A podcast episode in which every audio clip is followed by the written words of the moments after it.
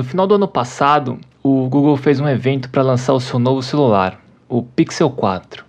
Não foi nada demais, mais um daqueles eventos para falar como é bom o celular, para você comprar depois. Câmera assim assada, zoom de sei lá o que, processador blá blá blá, bateria que dura X horas, resistência à água, fogo, calor, frio, sei lá. Só que teve uma característica do celular que chamou a atenção de muita gente: o desbloqueio do celular por reconhecimento facial.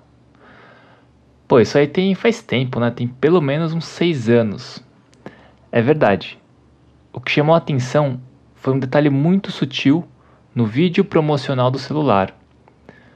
O vídeo mostra o celular flutuando no ar, num ambiente com pouca luz. Uma mulher aproxima o rosto da câmera e aí a tela do celular instantaneamente é desbloqueada. O detalhe que chamou a atenção é a velocidade de desbloqueio? Não. É a própria mulher. Uma mulher negra. Hoje o assunto é tecnologia, exclusão e opressão. Meu nome é Alexandre Sato e esse é o Radar 82.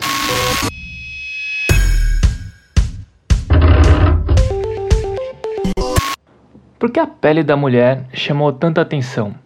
Porque esse recurso de desbloqueio do celular por reconhecimento facial, apesar de antigo, ainda não funciona muito bem quando o rosto é de uma pessoa negra, ainda mais no ambiente de pouca luz. Essa tecnologia desempenha pior quando a usuária é uma pessoa negra. Há anos se desenvolvem celulares que não são tão bons assim quando negros usam. E um detalhe, eu achei curioso como isso foi abordado. Não teve um anúncio dizendo que o Google estava resolvendo esse problema ou qualquer coisa assim. Foi sutil e todo mundo percebeu. Colocar uma mulher negra em um ambiente de pouca luz foi o destaque do vídeo. Se o celular é bom e o reconhecimento facial realmente funciona, sei lá, não, não testei esse celular.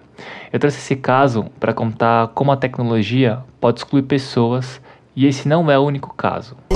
Sabe aqueles smartwatches, esses relógios que medem batimento cardíaco, vibra quando seu celular toca? Então eles podem não funcionar tão bem em peles escuras por conta da tecnologia usada na leitura do corpo do usuário. Outro exemplo, uma câmera fotográfica com recurso para evitar fotos com olhos fechados. Ela se confunde quando os olhos são de pessoas amarelas.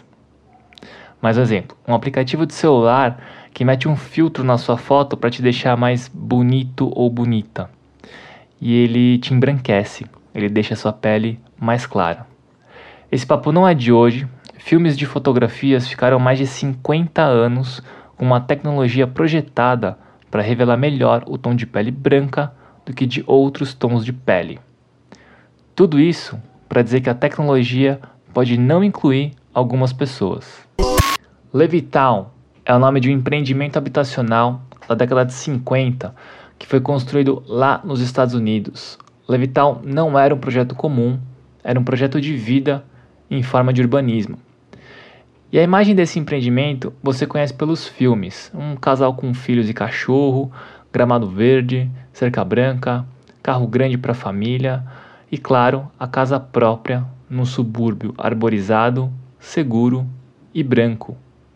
Os idealizadores do empreendimento não admitiam pessoas não brancas morando nesse subúrbio, porque eles achavam que essas outras pessoas desvalorizariam o preço do imóvel e de alguma forma depreciariam o sonho americano das famílias brancas.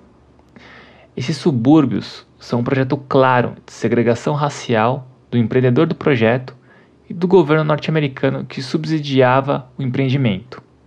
Mas como isso era feito sem explicitar esse racismo? Eles dificultavam o financiamento desses imóveis para as famílias não brancas com uma espécie de score do seu crédito na época. A história desse empreendimento, além de ser uma história de racismo, ela ilustra uma situação onde um projeto de exclusão social era justificado por um, entre aspas, sistema de inteligência de dados, fecha aspas, por números. Não é o banco ou as políticas de financiamento que são racistas. Não é nada pessoal, são os números, é o sistema. Eu, gerente, ou sei lá qual for o meu cargo, eu não posso fazer nada para mudar as condições das nossas negociações.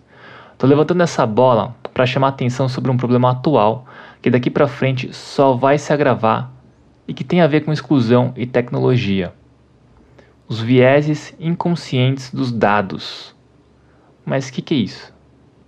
É quando as tecnologias de inteligências artificiais são usadas para tomadas de decisão e acabam caindo em processos discriminatórios e preconceituosos, justamente porque os dados usados nessas decisões são reflexo das discriminações que já rolam por aí. Um exemplo aí para ficar mais fácil. Imagina uma empresa de tecnologia. Geralmente é um ambiente de trabalho onde você tem menos mulheres e menos pessoas negras. Aí de repente, uma inteligência artificial, que aqui a gente vai chamar de IA, tá bom? É muito difícil falar inteligência artificial. Então essa IA de recrutamento de novos funcionários pode olhar a base de funcionários da empresa e deduzir que mulheres e pessoas negras não se interessam ou não são adequadas para trabalhar naquela específica empresa. Ou imagina aquelas avaliações que você dá para o motorista do Uber ou para a proprietária da casa no Airbnb. Quem disse que as avaliações também não têm vieses preconceituosos? Será que as mulheres motoristas não recebem notas piores? Não porque são piores motoristas, mas por serem só mulheres e estarem dirigindo? Tem um estudo da Harvard Business School sobre as diferenças de faturamento entre proprietários negros e não negros no Airbnb. Os proprietários não negros faturam aproximadamente 12% a mais do que os proprietários negros, mesmo quando a localização, aluguel e características dos imóveis eram as mesmas. E voltando para o caso das empresas de filmes fotográficos, dos fabricantes de celulares ou dos smartwatches. É claro o problema, é clara a reivindicação, quem e o que está errado. É uma empresa fazendo um produto excludente. Mas no caso dos sistemas de avaliação via inteligência artificial, onde, sei lá, um algoritmo, um sistema, uma rede de dados, ou seja lá o nome que você quer dar para isso, faz o trabalho de selecionar, classificar e ranquear pessoas, as coisas podem ficar muito menos transparentes. Primeiro, porque em alguns casos não é claro como os sistemas de avaliação operam de fato, e o pior, essas avaliações e resultados são empacotados num pacote objetivo impessoal. Não são pessoas que decidem, é o algoritmo, entre aspas, é o machine learning. Portanto, não tem emoção, só razão e dados.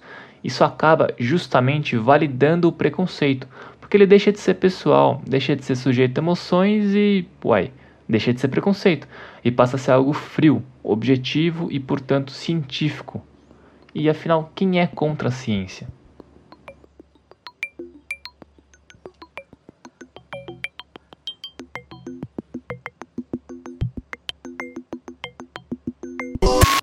Um dos pontos fundamentais para reduzir a influência de preconceitos em algoritmos é a gente ser mais crítico em relação à crença de que dados traduzem a verdade de maneira inquestionável.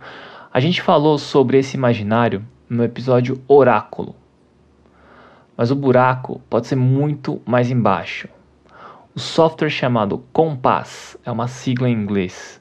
Estava sendo usado nas cortes de alguns estados nos Estados Unidos para estabelecer uma pontuação, e essa pontuação dizia a probabilidade de um criminoso ser reincidente. E essa informação era usada como parâmetro para elaboração da pena do réu. É lógico, latinos e negros receberam penas mais altas que réus brancos. A inteligência artificial pode não apenas não evitar o erro humano, como também piorar a discriminação. E ela está reforçando muitos estereótipos.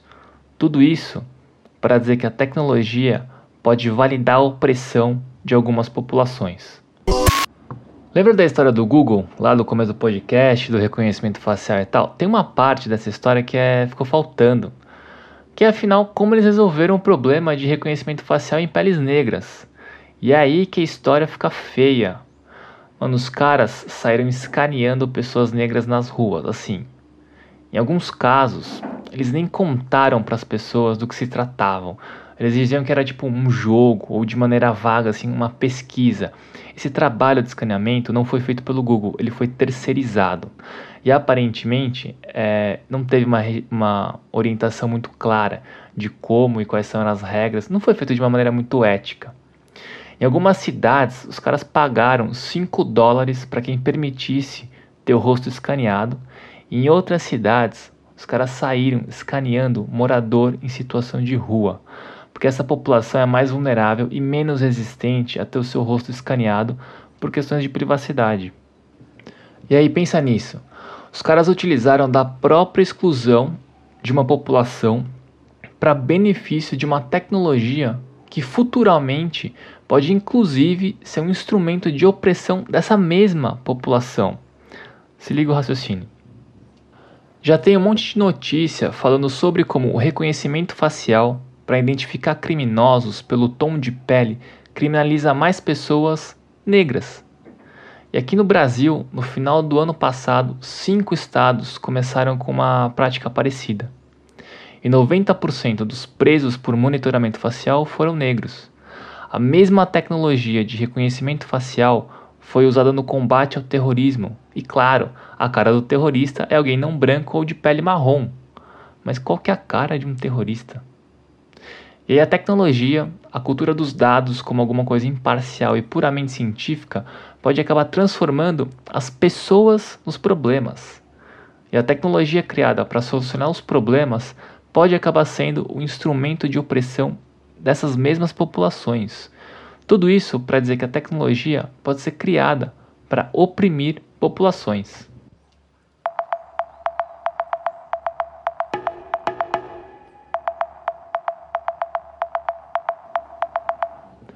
Fala pessoal, eu queria agradecer todos os comentários do, e compartilhamentos né, do episódio anterior e fazer uma ressalva é, por não ter falado o nome do homem que foi assassinado pela polícia, George Floyd.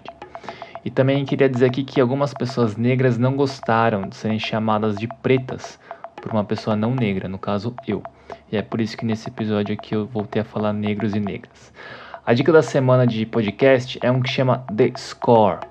Conta a história de um homem que assaltava bancos. Parece uma história bem sem graça. Pô, ladrão de banco é um negócio mais brega hoje.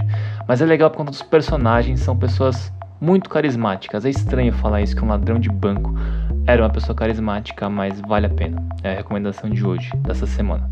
E é isso. Se você tem algo a dizer pra gente, manda sua mensagem, seu sinal lá no nosso Instagram. É coletivo.82, tudo junto e por extenso. A gente vai te ver, a gente vai te ouvir. Esse episódio foi escrito e apresentado por mim, Alexandre Sato. A edição e trilha sonora é do Otávio Nagano. A arte desse episódio é minha e a realização é da 82. Até semana que vem.